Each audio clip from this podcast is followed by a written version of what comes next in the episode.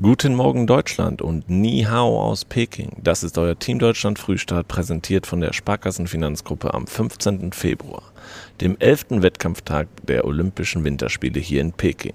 Und das habt ihr in der Nacht verpasst.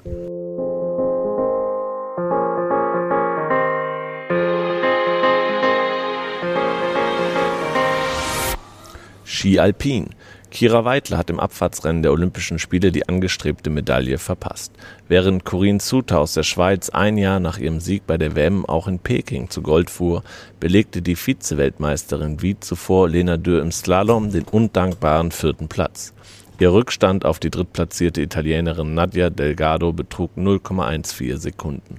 Suter siegte mit 0,16 Sekunden Vorsprung vor Sofia Goggia aus Italien. Die Olympiasiegerin von 2018 war trotz einer schweren Knieverletzung, die sie drei Wochen zuvor bei einem Sturz in Cortina d'Ampezzo erlitten hatte, an den Start gegangen. Eishockey. Für die deutsche Eishockeymänner ist das olympische Turnier beendet. Die Mannschaft von Trainer Toni Söderholm verlor nach keiner guten Leistung gegen die Slowakei und schied damit schon vor dem Viertelfinale aus. Snowboard. Snowboarderin Annika Morgan hat in ihrem zweiten Wettbewerb bei den Olympischen Winterspielen in Peking eine weitere Top-8-Platzierung knapp verpasst.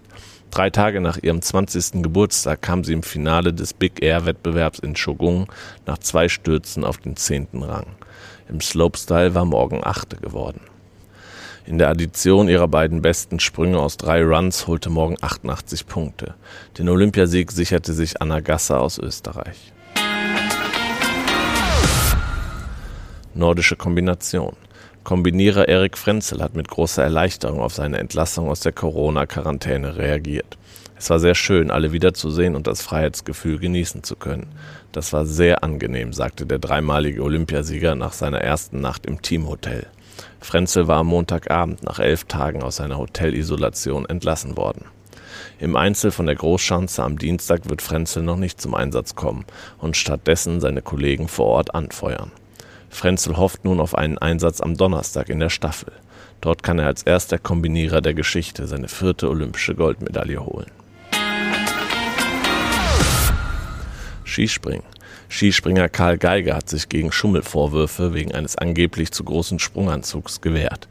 Ich war in jedem Wettkampf in der Kontrolle, heute sogar zweimal. Der Anzug war an keiner einzigen Stelle zu groß, an einer Stelle sogar zu klein. Mein Anzug ist nicht zu groß. Punkt, sagte der Oberstdorfer nach dem Gewinn der Bronzemedaille im Teamspringen.